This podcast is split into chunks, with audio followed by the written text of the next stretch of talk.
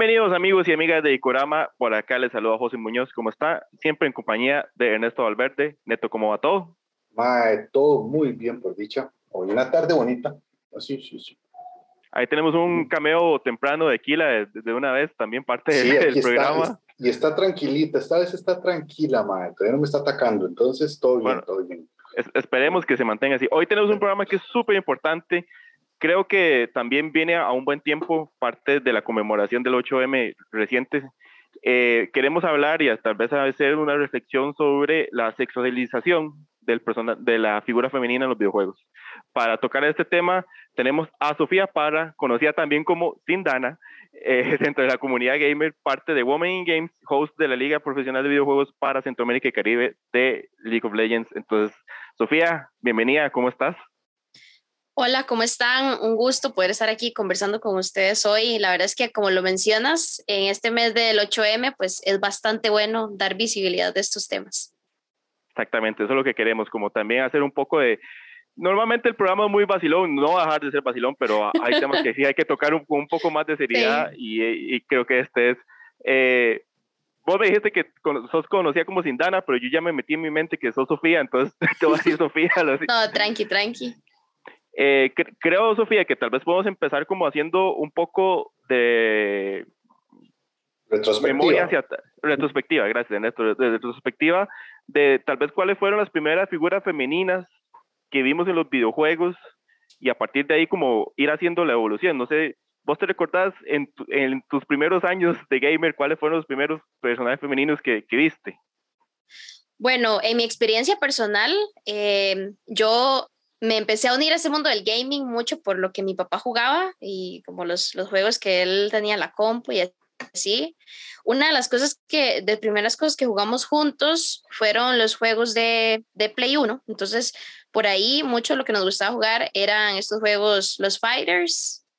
Así que ese fue como mi primer contacto con los personajes femeninos en los videojuegos, porque antes que eso, pues sí lo veía jugar un juego que salió como a final de los 90 que se llamaba La Máscara de la Eternidad, que el personaje principal sí que era masculino. Este, Luego también lo vi jugar eh, otros juegos, ya así como juegos de carros, juegos de em, Star Wars, pero era mucho como Row One, eh, misiones como en, en, avión o misiones o juegos de carros, los de Racer, de, de una de las pelis que salió también de Star Wars. Entonces, no era tanta la relación con personajes femeninos, donde primero tocamos ya juntos e, ese mundo fue con los con Street Fighter, por ejemplo, así que ya jugábamos juntos en la compu o, en el Play. yo sí me acuerdo eh, en un arcade, en un salón de arcade en el segundo piso del mercado de San Ramón, cuando descubrí esa obra maravillosa de la, de la tecnología humana llamado Mortal Kombat donde veía a una mujer vestida como para hacer aeróbicos en un traje verde, ¿verdad? una Sonia Blade ahí. Y, o sea, eso entre ella y Chun-Li, creo que son como los primeros personajes que yo tengo presente. O sea, yo jugué mucho en computadora la, la, versión original del Príncipe de Persia. Y pues ahí, ahorita que estoy haciendo memoria, el único personaje femenino es la princesa que él rescata, porque además todos son guardas o esqueletos, o hay inclusive un guarda un guarda obeso, creo que están en nivel 6, que era dificilísimo de matar. Este, pero sí, entonces, inicialmente las representaciones que yo recuerdo son muy pocas. Yo estaba haciendo como memoria y justamente los, se me venían a la mente esas dos cosas, o los juegos de peleas, que era como porque tenían que meterlos porque para dar más variedad, o los, que, o los personajes que estaban delimitados a ser eh, el rescatado, ¿verdad? O sea, es inevitable pensar en la princesa de Mario, ¿verdad? Pero eran papeles secundarios y no hasta terciarios, ¿verdad? Que eran nada más como están ahí para por el bien de la trama, pero no aportaban a la historia como un personaje eh, funcional o por lo menos participativo. Ahora, Sofía, vos te recordás ya los primeros juegos que empezaste a jugar donde sí hubiera un personaje importante, protagonista, que fuera femenino. Mi juego favorito de toda la historia, yo creo que vino el gusto de la película al juego, más bien porque era pequeñita cuando salieron las películas y ya luego empecé a jugar, eh, fueron los de Tomb Raider. Lara Croft era así como mi heroína top uno de mi niñez. Entonces, yo más bien transicioné al contrario, o sea, vi las películas, vi la primera película de Angelina Jolie en ese momento que salió, que fue todo un boom en ese momento y siempre me gustaron mucho eh, esos temas de aventura, tipo Indiana Jones, y ver que fuera protagonizado por una mujer fue demasiado chiva. Luego de ahí transicioné a los juegos, que era muy diferente porque los gráficos, bueno, eran bastante diferentes a la actualidad en los juegos, pero es la primera personaje principal eh, con la que yo tuve contacto ya así directo jugando yo. Eh, Lara Croft es un, es un parteaguas en lo que en lo, que viene a, hacer los personajes femeninos, pero aún así la figura, yo no sé si era por su diseño, era súper sexualizado. O sea, yo me acuerdo que prácticamente había como un morbo, un, un, misterio de existe el cheat code para verla desnuda, existe, o sea, ya había algo preocupante alrededor del personaje. La, la, comunidad y el momento cuando salió Lara, de también en el proceso cultural histórico en que estaban, y ya parezco aquí estudiando clases, pero o sea, en el momento que se estaba, la figura femenina como personaje principal costaba mucho desligarla de, de la parte de la sexualización, ¿verdad? Entonces, e, ese personaje de, de, Lara Croft inicialmente no podían eh, este, separarlo de esa versión que, que, había, ¿verdad? O sea, por todos, inclusive. O sea, yo no sé si solo los gamers o, o, también los programadores, cuando pensaron era como, o sea, si hagamos la guapa porque pega, hagamos la guapa porque es lo que vende, o hagamos la guapa porque somos unos no voy a decirlo, pero sí, o sea. Porque ese es nuestro gusto personal en el contexto en que vivimos, para ponerlo en palabras bonitas. Muy bonitas, palabras muy elegantes. Sí, no, en realidad eso es, eso es muy curioso porque mucho de lo que se ha hablado o se hablaba mucho en ese momento es que tal vez hacer videojuegos protagonizados por mujeres no iban a pegar, tal vez no iba a ser como lo que la gente iba a querer seguir y es muy probable que por ese mismo, por esa misma creencia al momento hayan dicho, bueno, démosle cierta estética al personaje para atraer a un público más masculino que, que siempre se ha creído que es la mayor parte del mercado de, de, videojuegos.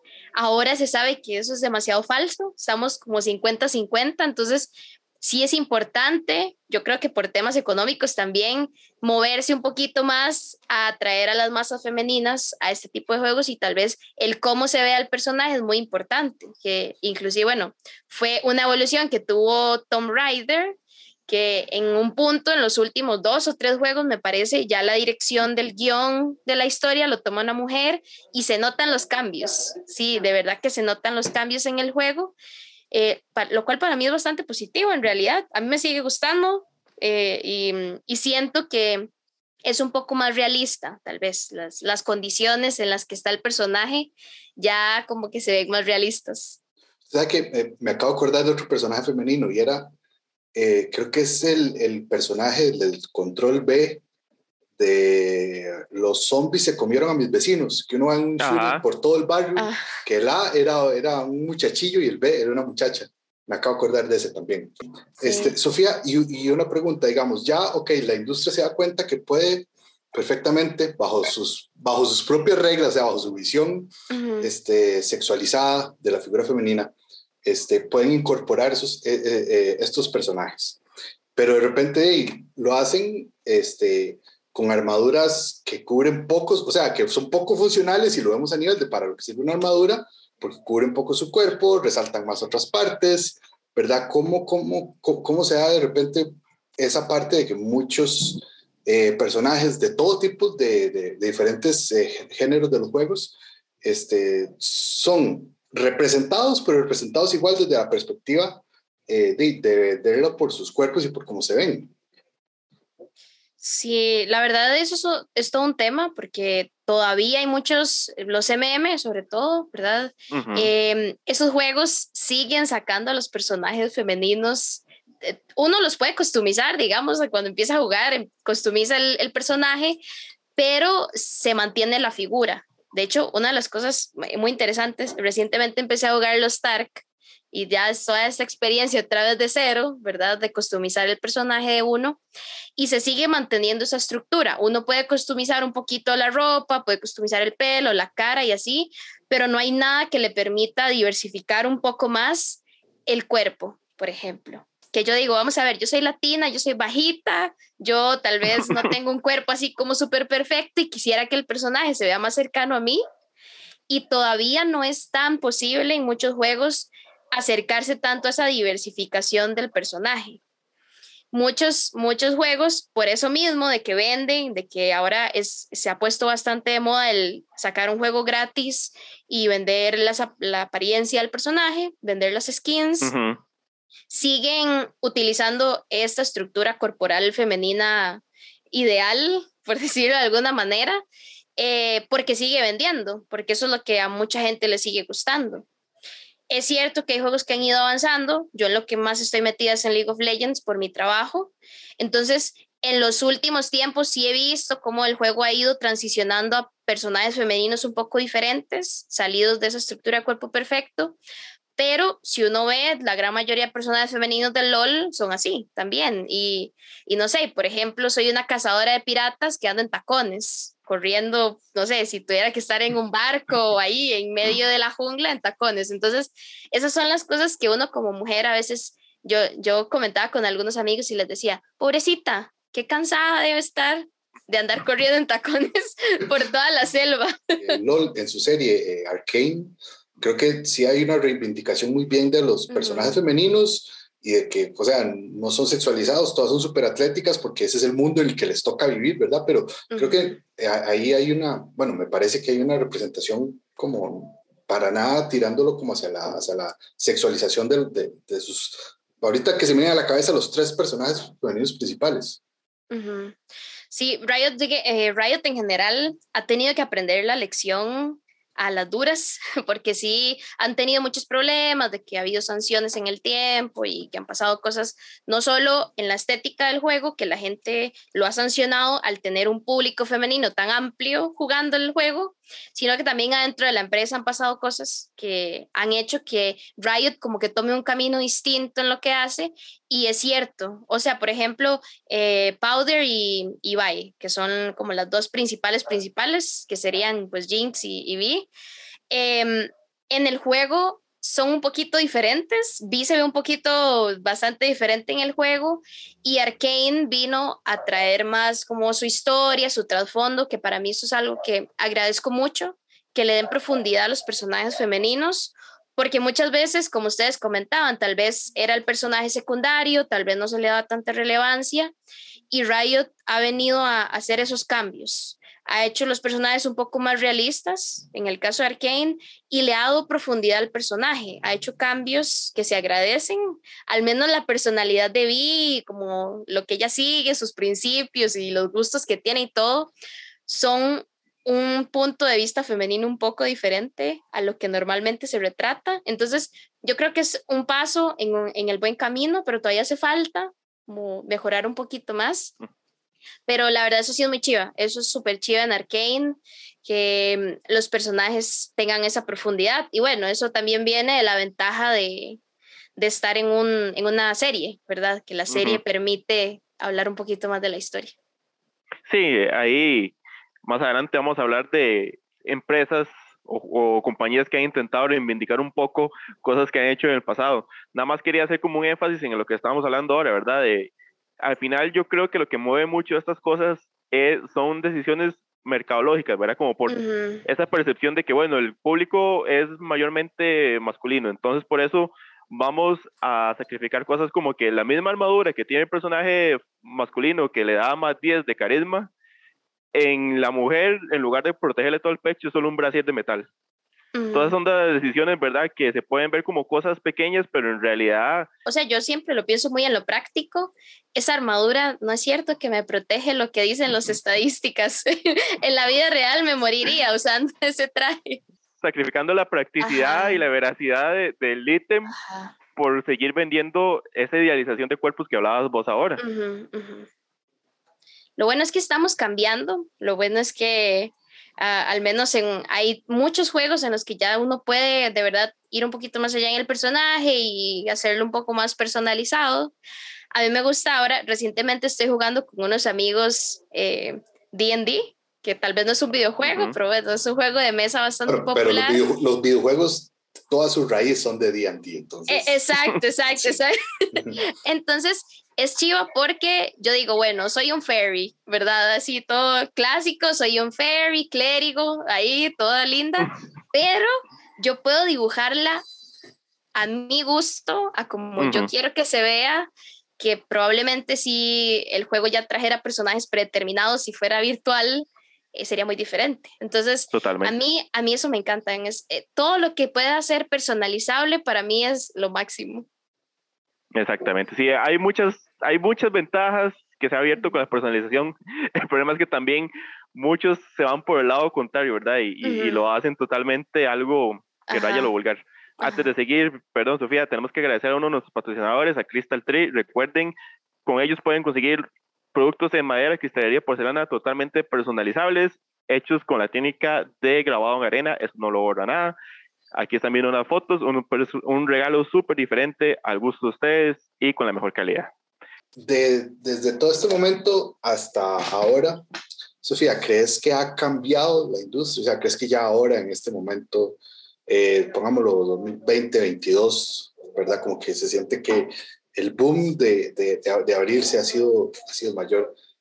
Eh, ¿Crees que ha cambiado? ¿O crees que vamos encaminándonos hacia un buen camino? o que de repente dicen que sí, pero sale algún personaje otra vez que vuelve a traerse como todo abajo.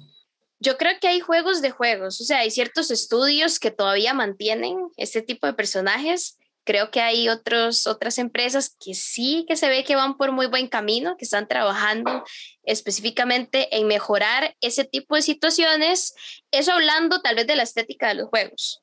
Hablando más de la industria como tal, metido como la gente que trabaja y eso en esports, moviéndome a ese otro lado, yo que empecé en 2016, puedo decir que de 2016 a 2022, el salto en cantidad de mujeres que yo veo trabajando es increíble, porque ya no solo veo mujeres que castean, mujeres que son hosts, sino que veo también mujeres en la industria siendo community managers, siendo psicólogas deportivas, trabajando en organizaciones ya en, teniendo hasta equipos, siendo coaches, hay ya hasta jugadoras inclusive de ciertas disciplinas que se han metido un poquito más en desde el inicio empezar a tener equipos femeninos, como es el caso de Valorant, que en Valorant ya hay una liga femenina Tal vez eso es un paso que se dio mejor que en League of Legends, para poner esos dos ejemplos, donde se inició de cero con hombres y ahora hacer la transición a equipos mixtos, así, o no sé, por ejemplo, en Smite o en Dota o en eh, este tipo de juegos que son como los más fuertes en, en esports, eso sí le llevó ventaja a Valorant. Pero es que empezó en una época en donde las mujeres quieren tener más visibilidad como jugadoras, porque tal vez dicen, yo soy muy buena y no he tenido ese espacio en una liga mixta, así que bueno, eh, hagamos una liga para mujeres.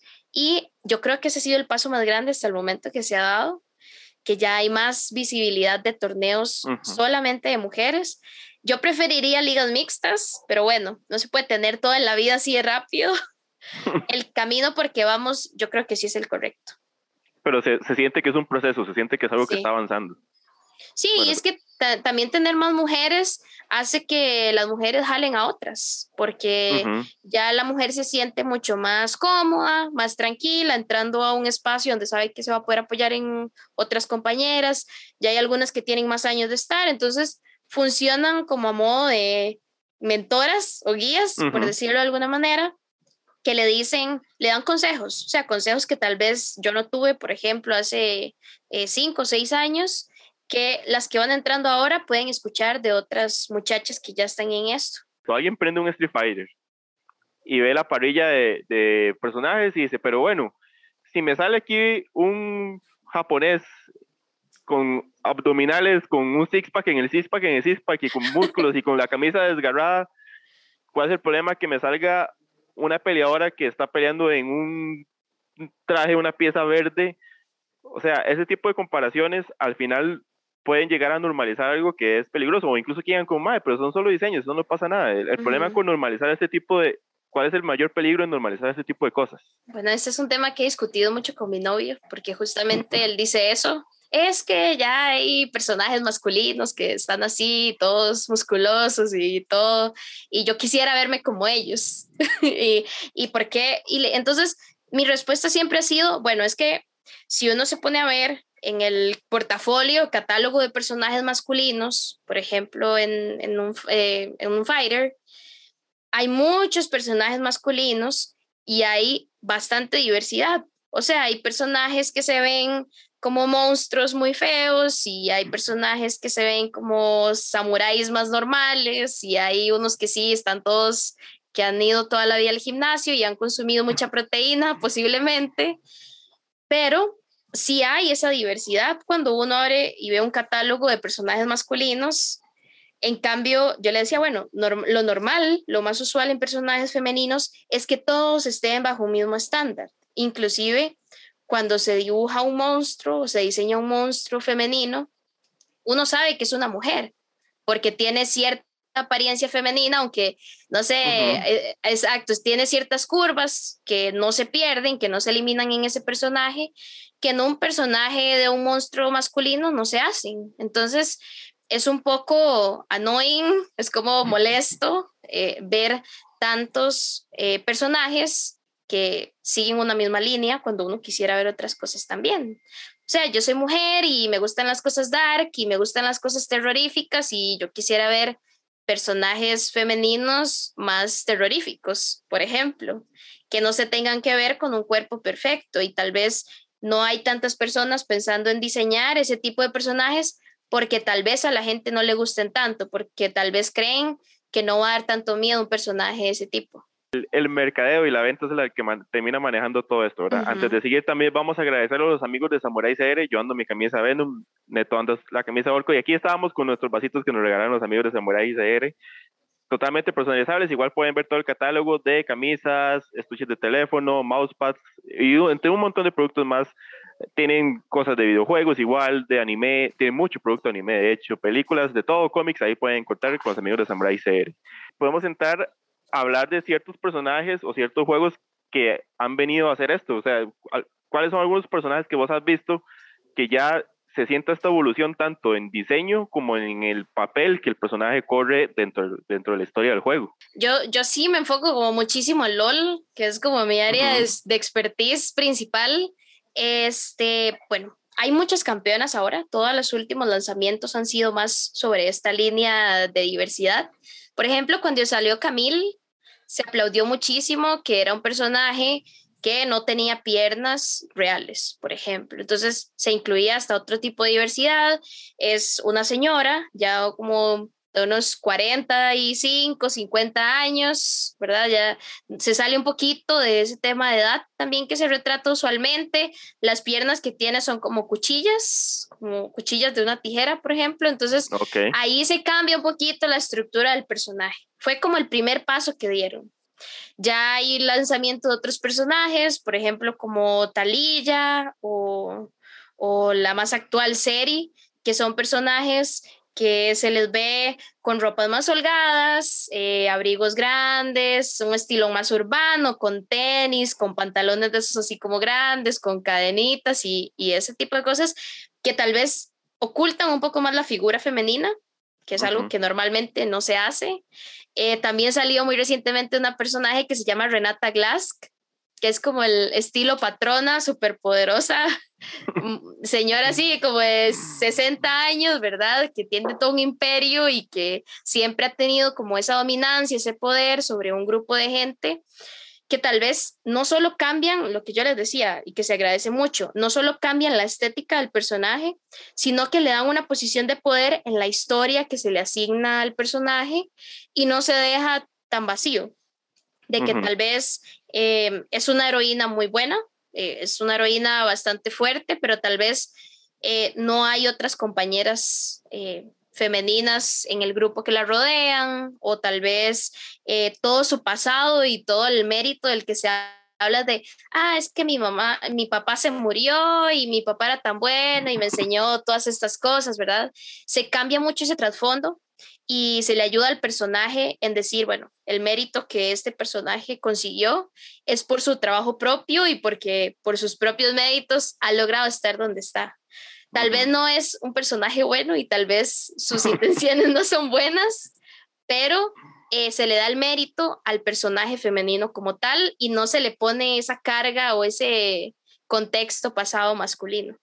Digamos, ahora que LOL ha crecido tanto, ¿verdad? Y con la incorporación de más y más jugadoras, eh, ¿cómo, digamos, cómo sientes que ha sido el, el, espacio? ¿Cómo toman ahora de repente inclusive los, los jugadores masculinos eh, esta, digamos, esta tanta incorporación de jugadoras como de personajes principales, ¿verdad? Con, con historias más, más fuertes, o sea, algo que tal vez antes no había. ¿Cómo, cómo has sentido que, que, que se lo han tomado? ¿Ha habido problemas? ¿Los sentís estresados? Porque cuando uno ve en ciertos otros juegos, de, de por ejemplo, de, de, shooters, no pueden ver que una jugadora es femenina porque ya es joden y joden y joden y, y, tu tipo mostrarla. Aquí en, en LOL, ¿cómo sería? En realidad eso, ese es el camino más difícil y más largo que hay que recorrer. Eso es algo que conversamos mucho con, con otras compañeras, nosotros en el medio. Es cierto que las empresas están haciendo mucho esfuerzo por cambiar la estética del juego, pero es muy difícil irse a cambiar como los valores y la forma de comportarse de la comunidad. Eso es un trabajo que va a tomar muchos años más y que de verdad el movimiento más fuerte que se ha venido ahora es pues hablar de la sororidad, mujeres tratando de agruparse con otras mujeres y encontrar un camino juntas, como apoyarse entre las que hay, porque sí es bastante complicado, sobre todo siendo jugadora, la cantidad de aceptación que uno pueda tener del público masculino. Para nadie es un secreto que pues los esports más importantes se ha tenido que hacer muchísimo trabajo porque cuando ha habido mujeres que juegan profesionalmente algún deporte electrónico, es muy difícil controlar las opiniones del público sobre qué dicen, si una mujer falla un skill shot o tiene o, se pierde una partida por un error que ella cometió así, siempre el ataque va a ser mayor a ese tipo de personas que si se pierde por culpa de un muchacho que es lo que pasa siempre, porque son puros jugadores hombres, entonces es, como lo, es como lo más normal, ¿verdad?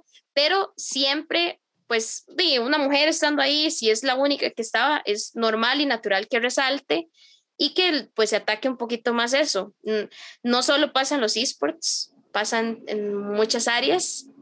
Yo, bueno, yo que soy ingeniera en el área de STEM, Creo que estamos un poquito más avanzadas en ese, en ese tema. Ya hay empresas que están muy, muy equiparadas entre cantidad de hombres y mujeres, pero en tema de esports, ahí es donde hay que recorrer más, más camino, porque sí, principalmente los equipos son eh, de hombres y principalmente se da más visibilidad a los esports de hombres como sucede en los deportes tradicionales. Yo siento que por ahí el fútbol ha tenido un poquito de avance ya más gente se da cuenta cuáles jugadoras ticas son buenas, pero eh, sí ha sido un camino difícil.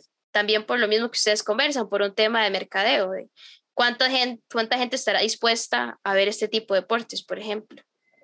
Claro, totalmente. Bueno, antes de seguir, también queremos agradecer a los amigos de Elementos 3D. Recuerden lo que ocupen en impresión 3D, ya sea moldes, figuras, eh, renders, todo el proceso de impresión, ellos lo asesoran con el mejor resultado. Aquí están los contactos para que se pongan de acuerdo con ellos y tengan un excelente resultado. Sofía, ahora hablábamos de ciertos casos que empresas han querido corregir. Eh, principalmente, bueno, vos ya mencionaste uno que fue Tomb Raider. Cuando Square Enix agarra la, la franquicia, hace el juego nuevo, le cambia el diseño del personaje, le cambia la historia y nos da una propuesta totalmente diferente. Que se refleja en la película. Que se refleja en la nueva película. sí. Eh, otro caso que yo creo que también vale la pena decir es el último Mortal Kombat, que cambió tanto diseños como las proporciones de los figuras de los personajes femeninos. O sea, vos ves a Kitana, es un traje mucho más creíble, no tiene esas proporciones tan exageradas. Se, se, agradece que por lo menos tengan la sinceridad de llegar y decir, bueno, sí, se nos pasó la mano, ahora vamos a hacerlo bien, o, ya es muy tarde para... Le vamos a agregar las costillas que le hacían falta en el cuello. no, no, pero, eh, o sea, yo, yo soy muy positiva en este tipo de temas. Sinceramente, yo siento que cualquier cambio de este tipo se agradece. De verdad que uno lo percibe y a mí que me gusta mucho este mundo geek y me gusta mucho ver películas y series y todo. Yo, yo decía un día, hay gente que dice, ay, es que esa escena de Avengers Endgame, donde salen todas las mujeres peleando juntas, está de más, por ejemplo. Y yo le digo, ustedes no saben la emoción que yo sentí después de muchos años de ver puros eh, superhéroes hombres, ver a todas las heroínas femeninas juntas peleando es como una sensación emocionante. Yo me, yo me emocioné. Hay gente que puede decir, pues no me gusta o X, pero yo me emocioné. Yo me emocioné en Star Wars de ver finalmente a una mujer con un sable de luz, por ejemplo, que para mí eso fue así como, o sea, el cerebro, ¿verdad? Después de tantos años de infancia, de ver que sí habían personajes femeninos fuertes, pero que tal vez no tenían como esa misma, ese mismo derecho, ese mismo permiso de un personaje masculino de hacer X tipo de cosas.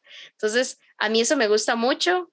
Eh, desde pequeñita siempre he tratado de ver como los personajes femeninos relevantes en las historias que me gustan, como, no sé, por ejemplo, en, en La momia, ver a Ivy que ella pues tuvo un papel bastante relevante a lo largo de la historia, que luego la cambiaron en la última película y yo dije, no, porque... Pero sí que, sí que ese tipo de, de películas, yo decía, bueno, este personaje es bastante relevante en la historia y yo quisiera ser como ella. Al final, yo siento que hay que ver esa clase de, de, cosas y, y, no tanto ver solo, solo lo malo. Entonces, sí, esos pequeños cambios yo siento que son necesarios para ya eventualmente llegar pues a algo mejor. La representatividad yo creo que es algo importantísimo, es algo que no se daba cuenta y que mucha gente lo ve como, ay, pero ¿para qué quieren eso? Si lo tienen, pero realmente se llegan a tocar este, a personas que tal vez nunca se habían visto y ahí es donde, donde, donde se dan cuenta, es, algo, es, algo, es algo bastante importante lo, lo que mencionas. Y es que hasta el estilo de coreografía de pelea se me acaba de venir a la mente la película de Harley Quinn, la de uh, Birds of, of, Prey. En esa película, algo que yo resalté mucho que me gustó era como la coreografía de pelea cómo pelean las mujeres, cómo pelean las mujeres, porque siempre he visto hombres peleando. Entonces, hay ciertas cosas que uno notaba, como cómo se agarraban el pelo, cómo se agarraban la ropa, o como esa clase de cosas que en un hombre no se pueden notar, se notaban en una mujer, y uno dice, wow, pues sí, qué diferente, qué diferente hubiera sido crecer con ese tipo de contenido, porque al final usted se sentiría como más equilibrado y más representado en el entretenimiento, si es que como yo, pues les gusta mucho seguir este tipo de entretenimiento. Claro, yo creo que hay un caso que lo ha hecho muy bien, tanto en el protagonismo, la historia, la estética, y no voy a hablar de eso porque voy a darle la oportunidad a Ernesto que desarrolle ese caso, pero es lo que ha hecho Ryzen. Entonces, Ernesto, por favor. No, no, o sea, yo creo que el, en, cuanto a, en cuanto a juego, en cuanto a todo, el, el Horizon Zero Dawn y ahora Forbidden West, que ahí lo tengo, que ya me saqué todas las experiencias y todavía no he querido terminarlo porque lo estoy gozando, pero eh, me hace mucha gracia porque al inicio eh, la gente de, de, Guerrilla cuenta que cuando ellos le proponen a Sony hacer un personaje femenino, ellos fue como, ¿qué? ¿Cómo? ¿Por qué? Eso no, no, no, no, no. ¿Cómo quieren invertir tanto para un personaje femenino, porque eso no se les va a vender. Lograron convencerlo y por dicha, porque la historia de Halo y todo lo que encierra el juego y más, o sea, mm. y creo que la representación de, de, de Aloy con sus armaduras, con su manera de ser, con su misión, su visión de mundo, ¿verdad? Es ella abriéndose paso como, como, como, extranjera en su propia tribu y luego como va descubriendo el mundo y todo. Y ahora lo que, lo que viene, ¡ah! Dos, bueno, pero o sea, creo, creo, que, creo que, digamos, en Horizon ya se empieza así a, a, digamos, Horizon, siento yo que ellos este, acumulan toda la experiencia de personajes anteriores, ¿verdad? Y, y, creo que logran plasmarlo de una manera muy chiva. Y que dicha que existen este tipo de representaciones y sobre todo este tipo de juegos también. Sí, sí, yo creo que ese tipo de juegos le abren la puerta a otros y, permiten que más empresas se atrevan a poner el dinero en ese tipo de iniciativas. Yo creo que también un juego que lo hace muy bien es The Last of Us. Siento que ese personaje femenino es bastante bueno en el juego y pues muestra un personaje femenino de una estética y, una personalidad un poco distinta a lo que se ve normalmente. No, no, o sea, eh, totalmente, este, eh, eh, es, digamos, la pone como de la depresión, el dolor, la venganza, las ganas de matar una, ¿verdad? Una mujer fría. Y, bueno, de, de, de, The Last of Us 2, que digamos, muchos sintieron ese enojo y esa cólera con el inicio, con, eh, con la muerte de este madre, que ya se me olvidó el nombre, soy pésimo para los nombres, pero o sea que realmente eso es como el momento más importante y lo que lo va moviendo, lo que la va moviendo a ella en todo el juego, ¿verdad? Y entonces, y, muchos vieron como un ataque de, de, abro comillas, tengo que decirlo así, de la agenda feminista, ¿verdad? Porque tienen que inventarse términos para, para decir, pero... Para validarse. Exactamente, gracias, José. Pero la historia y el juego está tan fuerte y tan sólida que nos permite tener ese tipo de personajes que antes siempre hubiera sido el hijo, el no sé qué, ¿verdad? Porque solo los hombres tienen esa, esa fuerza y esa, y esa determinación y las mujeres no, no, piensan así, ¿verdad? Cuando ya por dicha todo eso se cayó y existen juegos como The Last of Us 1 y 2. Exacto, exacto. Nosotros, como los que estamos de este lado de la pantalla, con el control en las manos, ¿Qué tipo de acciones o qué cosas son las que podemos hacer para, para combatir, para no apoyar este tipo de, de costumbres o de, o de iniciativas en los videojuegos? ¿Cómo podemos tratar de ir como evitando un poco toda esta sexualización? Bueno, lo más importante detrás de la pantalla es pensar que la habilidad de una mujer en general no debería tener ninguna diferencia versus la habilidad que tenga un hombre. Entonces, yo creo que empezar por tratar igual a, todos es como algo justo y necesario. Yo creo que nadie se merece, o sea, todo mundo inicia, todo mundo, nadie nace aprendido en los juegos y a todo mundo se le puede dar la oportunidad de enseñarle, de aprender y no porque sea X o Y, ya se le tiene que tratar de una forma distinta. Entonces, lo primero es mejorar esas conductas. Yo creo que eso es lo más importante en general, porque ese tipo de conductas arruinan la experiencia de mujeres en esa industria y entonces ya dicen, pues no quiero seguir en este juego porque me pasó tal cosa o no me quiero meter en esta organización porque me pasó tal cosa. Entonces, yo creo que eso, eso es lo más importante. Si eso se arreglara, 100% podrían entrar más, eh, más mujeres en el medio. Ya con ese paso logrado y más mujeres en el medio, entonces se va a ir notando periódicamente el cambio de estilo en el diseño de personajes, en la historia, en el trasfondo, inclusive no solo los personajes eh, masculinos, eh, femeninos van a cambiar, sino que también se va a ver personajes masculinos desde otra perspectiva, porque van a ser mujeres las que empiecen a escribir y diseñar ese tipo de personajes, así que inclusive hasta más diversidad para los hombres va a haber en, en, los videojuegos. Contanos un poco también ya para ahora seguir cerrando tu papel en Women in Games, tu experiencia como host y todo lo que está alrededor de los, de los esports. ¿Qué nos quieres comentar de todo el trabajo que estás haciendo vos por tu lado? Sí, bueno, yo empecé en el año 2014 a meterme un poquito en tema de esports. Estoy en el tecnológico, así que hacían eventos en Semana U y así. Ahí fue donde empezó todo. Después de eso, ya para el año 2016, ya arranqué como caster y ahí ya empezó toda mi historia casteando sobre todo League of Legends. Por ahí he tenido mis torneos de FIFA y Free Fire y Rocket League, pero ha sido un poquito más esporádico. Este, ha sido principalmente la historia en, en League of Legends. Estuve muchos años en Ligatica de Leyendas. Después de eso ya ahí en Ligatica de Leyendas llegó pues la información de Women in Games, que es una organización a nivel mundial que lo que hace es visibilizar las empresas y trabajos para mujeres o, digamos, como vacantes abiertas en diferentes empresas en el mundo. Entonces dicen, vamos a esta feria de trabajo, inviten a sus amigas, compañeras, mujeres, eh, para que sepan que estos espacios existen, que están abiertas estas vacantes, para jalar a más mujeres a empezar a trabajar en desarrollo de videojuegos, en administrar organizaciones, por ejemplo.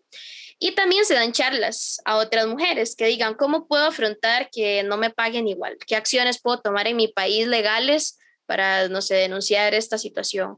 ¿O qué puedo hacer para entrar en una empresa de desarrollo de videojuegos? ¿Qué tengo que estudiar? ¿Cuál es la guía que necesito? ¿Qué carrera tengo que estudiar, por ejemplo?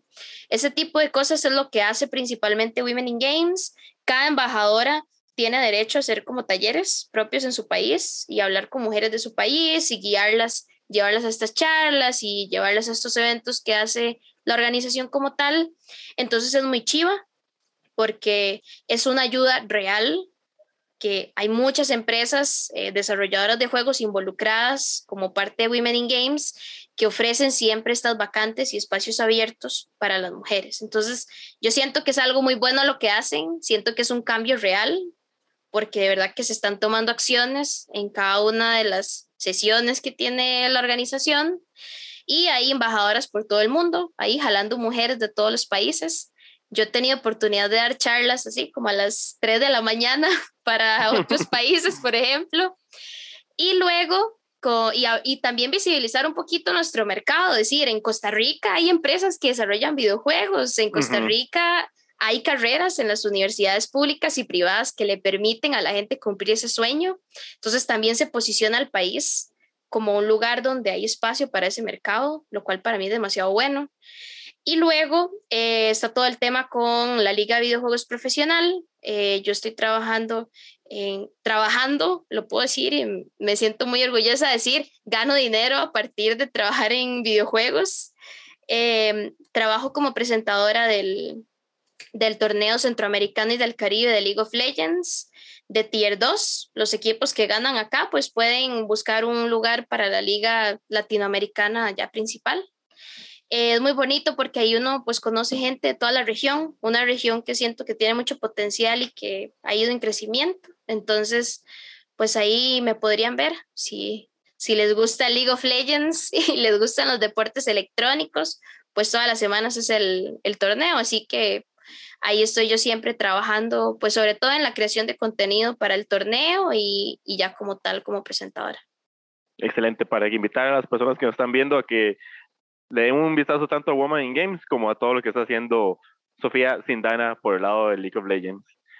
Sofía, para agradecerte por tu tiempo, nuestro patrocinador de Honey Sox quiere darte un detallito por haber sacado este rato que nos dijiste que andaba mucha carrera, entonces te vamos a pasar un código para que elijas dos pares de medias de Honey Sox. Ahí tienen media de geeks, de comida, de profesiones, de todo lo que piensas que hay media de ahí, entonces ahí te pasamos un codiguito para que elijas algo para agradecerte por este rato. Wow, muchas gracias. y creo que ya nos gana el tiempo. Sofía, ojalá hayas pasado un rato agradable y de nuevo muchas gracias por tu tiempo. No, súper bien, muchas gracias a ustedes. Yo creo que este tema da para hablar un montón, pero qué bueno tener este espacio y más bien yo les agradezco a ustedes por crear este espacio. No, y, pura vida, y, más bien gracias porque sí aprendemos y se comienza a hablar y, y de ahí espero que lo podamos seguir hablando más bien para, para que se siga teniendo en cuenta todos, todo esto. Sí, sí, sí, eso es lo chiva de estos, de estos espacios, que la gente pues puede aprender. Yo aprendo de ustedes, ustedes aprenden de mí y, y todos nos volvemos mejores. Esa es la idea, esa es la idea. Entonces, ahora sí nos despedimos de todos. Muchas gracias por haber visto el programa. Que esté muy bien. Chao. Chao.